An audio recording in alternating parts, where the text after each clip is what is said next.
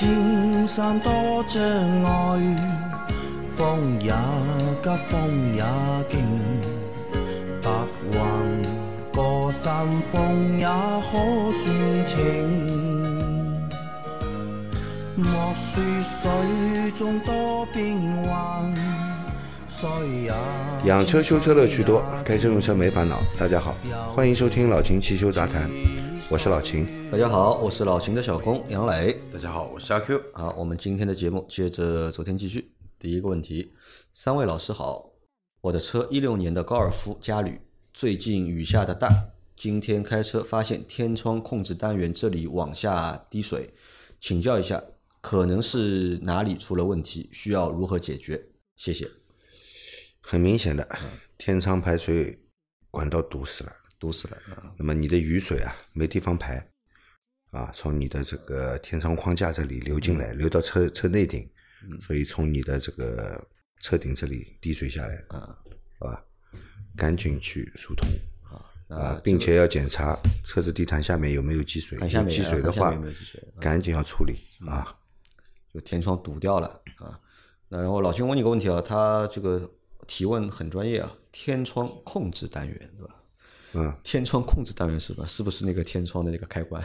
大众的天窗都是它的那个一六年的家里的话，都是那一种旋钮式的，嗯。那个就更加像一个控制单元，你转多少开多少。啊，转多少开多少对。啊，就是这个位置啊，啊，这个叫控制单元。那它如果它流水的话，就是如果堵掉的话，它不是会都只流到那个地毯里，天花板也会。你听我说啊，，它先是沿着 A 柱往下流，嗯当水量超过一定的程度，A 柱都来不及排的时候呢，它就会从顶上滴下来。啊，因为下面啊，下面已经满了已经，啊啊说明如果它不是上面下面已经满了，下面满了还得了啊？这人在车里面洗澡了也要，对吧？这个而且是不是淋浴啊？像你说的这种说说法，要变成泡澡了，对吧？对吧 对吧？它是这样的啊，它是首先它会这个沿着 A 柱这就流往下流，嗯，对吧？但是你这个水量继续累积的话，啊，这个页面到一定的程度了以后啊，超过了天窗框架的高度，嗯，它就会直接往车顶里面流车顶里面流，啊，要不然呢，它还是沿着 A 柱流，说明你这个里面积水已经很厉害了啊。一是雨量大，二是你这个可能已经完全堵死了。那么照这样看来，你的这个车子下面下面应该也有水了。地毯下面其实肯定是有水的，你你最好把地毯拿起来看一下，我估计下面积的水不会少。嗯，好的啊，那及时去疏通啊。再下一条，汽车后座地毯上撒了大量花生油，靠近前排座椅下方空调进气口，年内呃车内有花生油的味道，请教怎么清洗除味？啊，车后座椅下面翻掉了，要死了，这个东西就类似于你车里面多了一个物理香氛，这个是蛮难洗的。很难洗，都被吸进去了，对的呀。很难洗。要洗的话，也是要把地毯拿拆下来，地毯拆掉啊，地毯拆下来洗。所有被你这个花生油浸润过的地方，啊都要想办法拆下来，要清洗，嗯或者更换掉。对，但如果它如果流到那个，因为他说靠近前排座位下的空调进口，不是进气口。啊进气口，地板下面怎么会有进啊气口呢？出风口对吧？那是空调后排空调出风口。嗯，流进去的话怎么办？那是个塑料件，啊，这个倒问题不大，这对？那个问题不大，你拆下来洗洗干净就好了。关键是地地毯把花生油都吸进去了，对吧？这个洗起来很难清洗的。很难清洗啊，蛮难的。你这个你要找专业人士了，对吧？找一个就是精洗店，对吧？那清洗店也洗不干净，也洗不干净，这个要找维修维修店，维修店把整拆开来洗。整个车子的地胶拿出来，嗯地毯拿出来，拿出来以后呢，这个里面油都吸已经吸到里面了啊，这个到底要怎么把它洗干净？嗯，啊，这也也是个问题，我在想啊，这个花生油时间变长了是什么味道？油耗气，耗掉了呀，油耗气。而且会会会霉，会霉变。因为我知道牛奶如果翻在车里，啊，这个臭啊，这个恶心啊，真的这个。臭，因为我们我们办因公室因为牛奶是蛋白质嘛，蛋白质啊啊，花生油只是脂肪，啊，相对来说好一点呃。相对来说好一点。因为我们单位以前有个同事，就是他老婆不小心把那个一杯牛奶翻在了这个排挡杆那个位置，啊，然后 POS 这台车最后就卖掉了，就 实在开不下去了，开着开着吐了就。啊，那这个大家小心啊！但我也很好奇啊，为什么后排花生油会翻掉？是没盖紧，对吧？那理论上我们如果买花生油的话，你买个一大桶，应该也是盖完的，对吧？你放在后排，嗯，密封着的嘛，理论上是翻不掉，对吧？阿 Q 脑补一下，想一下为什么在后排这个油翻掉了？信息量有点大，信息量有点大，但但是比较科学的解释，可能说那天约好了小伙伴去烧烤啊，这个烧烤因啊，散装的油，对吧？哎散装的油散装的油那个可能说一个急刹车，这个油就翻掉了就翻掉了，我们就反正想想这个味道蛮难闻的。啊，好，所以车子里面再存放一些液体类的东西啊，要保证这个瓶口的密闭。密闭啊，这很重要啊。要不然放在地毯里面真的很难清洗，难清洗好吧？除非你是矿泉水，无所谓，是吧？待会儿干掉了也就算了。对的，所以就是我最怕什么东西放到车里嗯面，那个叫什么的？现在不是有很多那个什么什么什么什么奶茶店嘛？奶茶店嗯我最怕奶茶店。那个奶茶店呢，它比较实诚一些，用正儿八经的牛奶跟茶来泡的那一种茶，最怕那种东东西。啊对牛奶翻到车里面你真用点添加剂呢，用香精来兑呢，这个也就算了，对吧？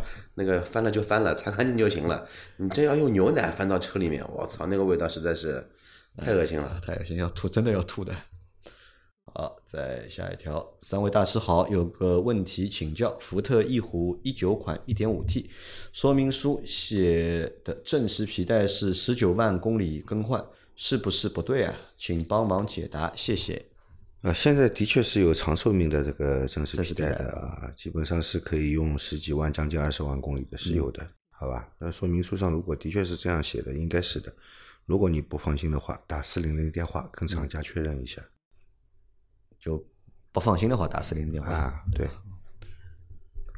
好，再下一条，老秦杨老板阿 Q，你们好，我的车是一四年的雅阁，行驶六万五千公里，在前几天暴雨后，发现后备箱的备胎备胎处有较多积水，但后备箱内并没有发现漏水。查看后备箱胶条，并没有发现明显老化。用手沿着胶条四周围按了按，也没有感觉有脱落的现象。想不出水能从塔里漏进来，我还需要检查哪些地方？谢谢各位。啊后备箱里的那个备胎的水是从哪里来的？呃，我跟你说啊，后备箱进水嗯一般存在哪几种情况啊？一个就是你说的这个密封条老化，嗯，啊、有缺损了。那么大量的暴雨或者洗车的时候，水量比较大，有可能从这里进入后备箱。嗯，那么还有一个什么呢？后挡风玻璃，嗯，脱胶了，脱胶呃，这个水沿着这个玻璃的缝隙啊，会流到后备箱里面。嗯，那还有什么知道吧？很容易被检查的时候疏忽的。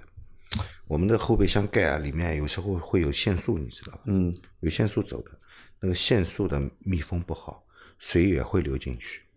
就后备箱上面有灯的话，嗯，就会从，因为灯的话是一个整体嘛，它是卡在那个后备箱的那个预留位里面的。呃，线束地方有也有一个橡胶的圈，如果那个圈老化或者说有缺损的话，也会从跟那跟着这个线往里面滴。对，跟着线，它这个水就流进来了，对吧？那么还除此之外呢，还有什么呢？还有就是尾灯，尾灯，嗯尾灯的密封不好，水也也也有可能灌进去。但是一般来说，尾灯它它是有它自己的排水的，嗯。啊，一般是灌不进去的，好吧？除非就是你车辆这个尾部被追尾，修复的时候没修好，啊，这个造成这个尾灯这里会灌水到这个后备箱里面。那你看他现在已经检查了一些地方嘛，他发现没有问题嘛，那我告诉你，通病这个通病啊，什么问题知道吧？你要把后保险杠拆掉的啊。在内杠里面，嗯。车壳子部分，它有四个塑料堵，嗯，它有四个塑料堵，就是从这个塑料堵流进去的。啊是从塑料堵里面啊，你它这个塑料堵密封很差啊啊，所以你把这个塑料堵拿下来，打上密封胶，再装回去，以后就不漏不会漏水了啊。对，啊所以就是老秦前面其实说的也是白说，对吧？他这台车就是不是，既然说到这个个问题的嘛，我们把常见的一一些问题都拿出来跟大家说一下，对吧？因为不是所有的人都开雅阁的呀，对，对吧？但他这个雅阁的问题就出出在这里啊对保险杠拆掉，对吧？车体上面有四个水堵，对拆下来密封一下再装回去。对啊，打打上密封胶，再装回去，以后就不漏了。好的，再下一条，三位老师好，我的车是二零一三款索兰托 GDI 五座豪华版，一瞬间就八年时间过去了。索兰托陪着我和我的家人走南闯北，没有掉过链子。二点四的发动机，喝得多，呃，略显老态。慢慢加入了又看车的看车大军啊，看了又看的看车大军。原来买车几个条件：一、进口；二一年新车目标可以缩回合资；二、轴距超过两千七百毫米；二一年新目标二千七到三千；三、五座后备箱带大尺寸暗格放露营装备，索兰托暗格尺寸超级大，一点五米乘以一点五米乘以二十厘米高，对吧？低挂全尺寸备胎，四带全景天窗，五 AT 变速器，现在依然没有改变，看来看去都没有找到合适的，选来选去备选四个车，一大指挥官，对吧？PHEV 二零二零款二点零 T，插电混动精英版加自动驾驶智慧包二皇冠陆放二零二一款二点五 L，对吧？HEV 四驱尊贵版。买索兰托的时候也看过汉兰达，当时汉兰达加价三万就放弃了，现在如果还加也不要。三上汽通用凯迪拉克 XT 六二零二一款二点零 T 七座四驱豪华车，豪华型。四长安林肯航海家二零二一款二点零 T 四驱尊享版，请三位老师帮我做个判断，特别讲一下 E C V T 变速器啊会不会感觉顿挫？什么时候会出现？我反正不喜欢，对吧？财富爱信的 AT 变速器很好，我的索兰托呃 Power Shift 变速器也是非常可靠，谢谢啊。那这是一个关于选车的问题啊。他的要求还蛮有意思的，他有四个要求，对吧？本来呢只买进口，对吧？现在呢变成了也能够接受合资品牌，那这是他的第一个要求。第二个呢轴距。要在本来的要求是两千七，其实还是比较短的一个轴距啊，现在变成了两千七到三千，就两米七到三米，嗯，都能够接受，对吧？然后呢，第三个要求是五座，对吧？后排呢就是后备箱要有一个大尺寸的暗格，可以让它放露营的装备，嗯。第四呢，对吧？要带全景天窗和五 AT 的变速器和 AT 的变速箱啊，和五 AT 啊。对吧？五 AT 四带全景变速箱，五啊啊，这个五是指 AT 变速箱对吧？我以为是它要一个五 AT，我想五 AT 现在到哪里？帮你到哪里去找？我在想啊，它有这五个要求，对吧？其实说它下面的那个，它然后选了四台车变速箱的问题吧，这四个车一会儿帮他再说。嗯，那个。特别想下 eCVT 啊，会不会顿顿挫？那如果说 eCVT 这个变速箱你能开出来顿挫，就证明你这个车子要趴窝了。嗯，这个不可能会有顿挫的。这个 eCVT 变速箱那，这个东西呢，就怕你开上去不习惯，因为是完全没顿挫，还故意故意给你一点换挡的感觉。对。什么时候会出现？什么时候会出现？如果是丰田的 eCVT 的话，好像到现在变速箱的问题确实不多。嗯，没有听到过，对吧？呃，他因为他现在四个车嘛，选了四个车，对吧？汉兰达、叉 T 六、航海家，对吧？还有一个皇冠的呃皇冠陆放就是汉兰达嘛，大指挥大指挥官，对吧？混动的大指挥官。陆放不就是汉兰达嘛？对吧？只是换标嘛。啊，对的，对吧？只是换标嘛，这两个车其实是一个车啊，因为陆放是一汽丰田嘛，是。但它要五座嘛？呃，五座，对的。但汉兰达的话没有五座的版本，四驱的话是没有五座的。哎，不过它这个选车稍微有一些那个，其实要要大五座的 SUV，要后备箱又大又带暗格的，我觉得本田的冠道或者说东本的 URV 这辆车，空间绝对够大。嗯。而且三十多万的车配置绝对够高。嗯。后备箱也绝对够大够大，有没有暗格没仔细看啊？嗯。但是如果说要带外挂备胎的话，好像除了大指挥官好像好像是外挂的，别的好像都不是外挂的备胎。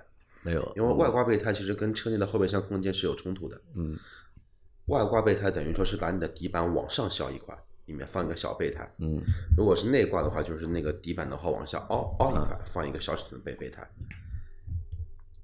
先说大指挥官吧，对这个车不是太感兴趣，而且又是一个插电混动的版本，也不太推荐。汉兰达呢？汉兰达，汉兰达，汉兰达，二点五混动，卖个二十八万预售到三十六万。嗯，你真要这几个车型里面选，我觉得还是叉 T 六好一些。叉 T 六好，对，叉 T 六有六座有七座，啊，没有五座，有六座有七座，但是这个它后座是可以放下来，对啊，嗯，后座放下来的话呢，这个后备箱巨大无比，嗯，但是没有按没有暗格，对，没有暗格，但是这个后排座椅如果你要利用的话呢，我跟你说，这个后备箱啊，大概只能放两个公文包吧，啊，对，你就是你三排都坐着人的情况下面，对吧？啊。后备箱非常小嘛，你看它的这个选择还蛮难的。这四台车其实我觉得都不太符合他的选择。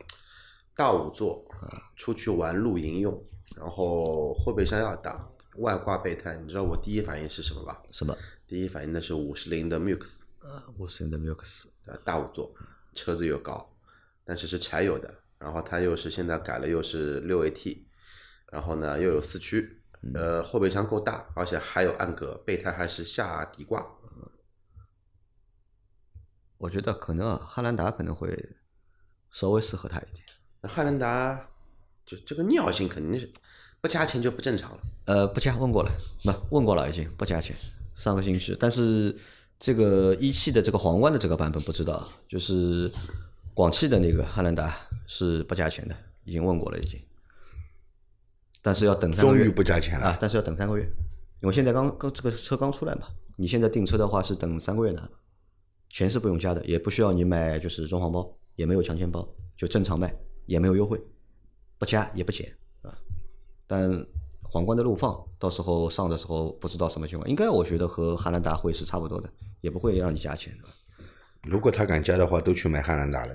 其实这两个车没有本质区别的。对的啊，因为汉兰达当年加钱嘛，也其实也有特殊原因嘛，对吧？当年没有这么多的选择余地。对的，只有它这一台车看上去是足够气派的，对吧？你花这个三十万左右的钱可以买到 这样的一个尺寸的车，当时选择少嘛，对吧？后来汉兰达没有优惠或者优惠少，有强奸包的原因嘛，也是因为它那个二点零 T 的发动机啊，它产量少嘛，它每个月就生产这些，我用户如一旦超过这个数量的话，那就会有各种各样的就是强奸包啊，就没有优惠情况就出来了嘛。现在这套动力总成是足够，产量肯定是够的。那航海家推荐吗？航海家，航海家们能够满足它这个大的这个需求，嗯，对吧？轴距是肯定够了的，而且是五座的，对吧？那么它有哦，航海家有五座版本吧？啊，有五座版本的，但是应该是没有暗格的，也不知道能不能符合他的要求。嗯，因为其实你的那个选择的选车的一个，呃我就因为如果说你是主要考虑要露营的，嗯，作为我的话，我会往什么呢？往机械结构这一块上面去考。你不管是选择大指挥官也好，还是选择我觉得让他去看看坦克三百，不不坦克三百，就是等六个月。等六个月。对我不不是去试过车了嘛，然后的话呢，也问了一下情况，然后等六个月，等六个月的话呢，基本上可能能提提到车。现在的话呢，现车人家转订单的那种，你猜猜看加多少钱？新车落地二十四万多，呃，要提到现车转名额的话要二十七万，三万块，三万块。啊贵的。我觉得这个就没什么大意思了。但如这四个车里面，相相对来说，四驱性能比较能说得过去的话，还是吉普稍微说得过去一些。但是你要露营的话，你肯定会露营一些草坪啊，这种一些非铺装路面嘛。汉兰达的这套四驱你也就别指望了。凯迪拉克的四驱的话呢，也就这么回事，因为它那个那个跟叉 T 五的那一套本质上还是一样的。然后林肯航海家的话呢，也大同小异。所以但是说你看啊，他又把 ECVT 给枪毙掉了。啊，他又不太靠，觉得你这个个混动的都是用的哎 ECVT 变速箱，他把 E T ECVT 又枪毙掉了。那么其实他能选择的范围也就是 AT 变速箱。啊。那就我我是这么觉得。但大使官还有一个问题，大使官因为是 PHEV 的嘛，对还有一块电池，嗯，那块电池多数是放在后备箱的，后备箱下面对对吧？你后后备箱空间明显会变小。对，所以我还建议呢，你去看看本田的那个，你又要空间，又要四驱，然后还要有暗格，关键是要大五座。看看本田那个关岛吧，虽然说样子不是什么新车型了，但轴距两米八够你的需求。觉得老气的话呢，看一下 U R V 那个车，我觉得在三十万左右的大五座 S U V 里面的空间舒适度绝对是没话说的。嗯，就是品牌可能呢没有你看的林肯啊、凯迪拉克来的这么好。嗯，好，那这个你继续自己再看吧，好吧，我们就给出这些意见。好，再下一条是三位老师好，上班单程五公里，早上开车都会预留个几分钟，P 档怠速热车，等水温表到中间时才起步。这样操作好吗？还是直接起就起步，然后一公里低转速热车？原来呃原地怠速的话，是否会产生太多积碳？得不偿失。啊，你要等到水温表到中间才起步的话呢伴非常？实实诚啊，对吧？一定要等到水温表到当中。我在想冬天怎么办？啊，这个冬天你等十分钟都等等不上来，对吧？嗯、没必要这样等啊。我们只要等到这个冷车高怠速过了，嗯啊，转速到一个正常转速就可以。转速也不要等到正常了，你冬天也要等很久的。转速基本上到个一千转，嗯，我们就可以起步了。啊，就可以走了。起步了以后呢，慢慢行驶啊，不要猛踩油门，嗯，低速的慢慢行驶。这个其实你开起来呢，这个水温上来的速度更快，嗯，啊，到水温到正常位置了啊，我们就可以正常行驶了嘛，对吧？所以没必要原地等这么长时间，啊，的确也会造成这个积碳。过多的积碳，嗯，好吧？好的。再下一条，三位老师好。二零一一年出厂的二零零九款八代一点八 L 手动思域，有两个问题想问一下：一，近期起步松离合，车头抖动严重，稍微松快一点，车头就会跳，与油门大小关系不大。二，转速两千转以下的时急加速，大脚油门或者地板油的情况下，车子顿挫严重，有点像先松油，有点像先松油门又加油门的感觉。请问上述问题的产生原因、故障位置及维修方法？多谢。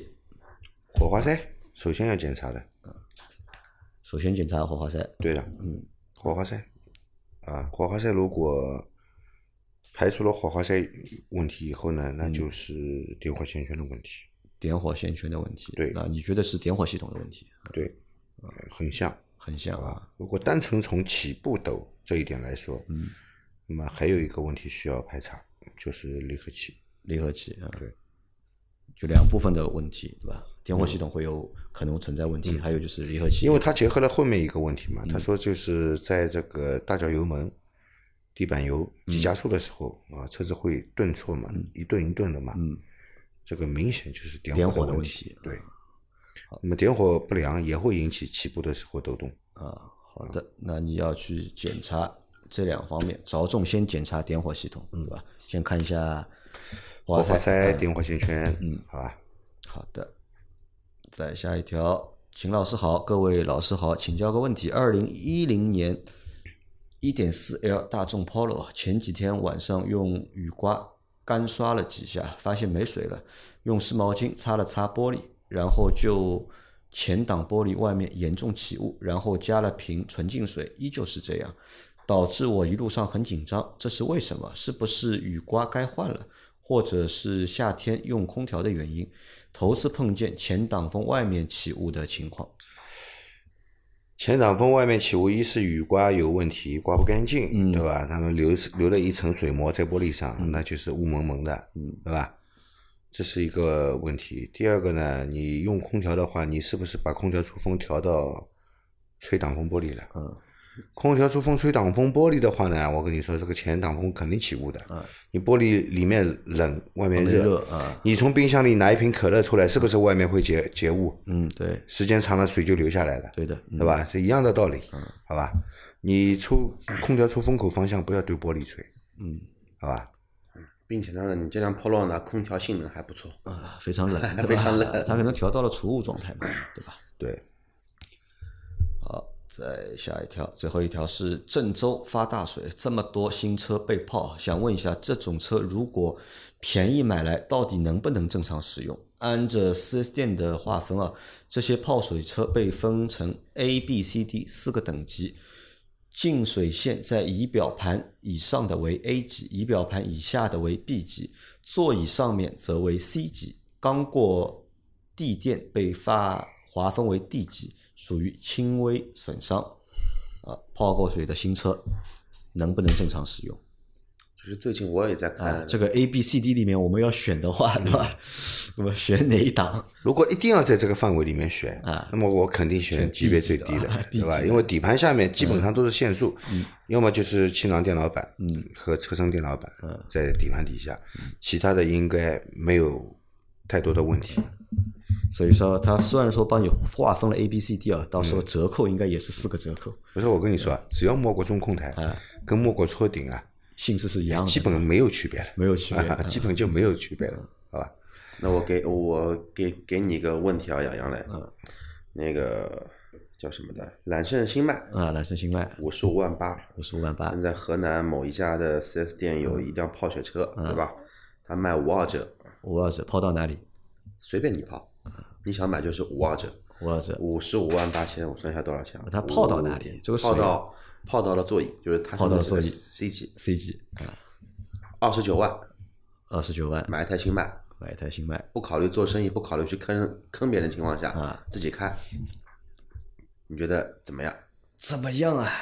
这个嘛，我觉得拖到老拖到老小区那边修一下，人家肯定修好拿出来的，啊，对吧不可能。没有没有，都是自己修的，自己修。那要花多少钱啊？那我觉得这个个没意义啊，这个五二折没有意义而且他不能卖啊！如果他这个车泡过水，他不修好，他怎么卖啊？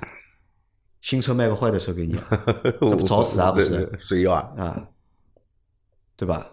他应该是修好、处理好给你的，肯定没有修，肯定没有修，肯定没有那这种车，我觉得呃那就不要呀。那可只可能谁会买啊？只有二手车商会买，对，买回去处理好之后放一年，嗯对吧？从这个车重新包装一下，嗯精品美女二手车嗯，而且公里数极少，啊，公里数极少，对吧？原价打个七折，他卖掉，他赚二十个点 赚不到二十个点 啊，还有购置税了，对吧不？是你底盘不要处理的，啊，要处理的。你底盘不要处理的，这个不花钱嗯啊。新买这种级别的车，你底盘处理一下，你看看多少钱？嗯那其实啊，我们觉得这个车其实正常处理完之后，车是能用的，但是呢，我们不建议大家买。老辛是这个意思吧？嗯，就能不买，尽量不要买。啊，对，除非说身边有特别靠谱，像老秦一样的这种老师傅，并且关系要非非常好。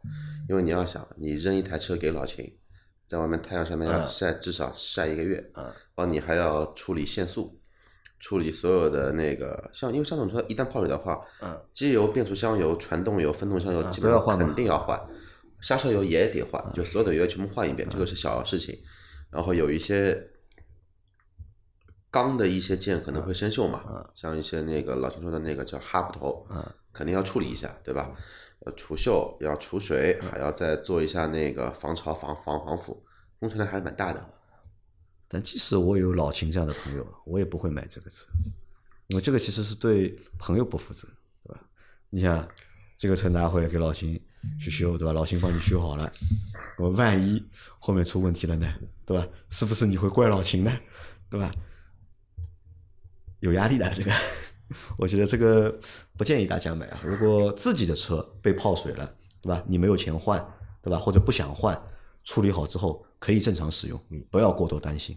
但是如果买的话，对吧？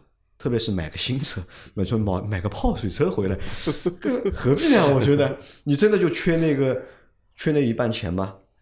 其实你花下去的钱，啊算到最后的话，可能也就打了个七几折，啊，八折不到，没有没有意义，没有达到五折。没有意义啊。好，我们今天的这期节目就先到这里啊，感谢大家的收听。大家有任何关于养车、用车、修车的问题，可以留言在我们节目最新一期的下方，我们会在下周的节目里面一一给大家解答。我们明天再见，拜拜。拜拜。拜拜。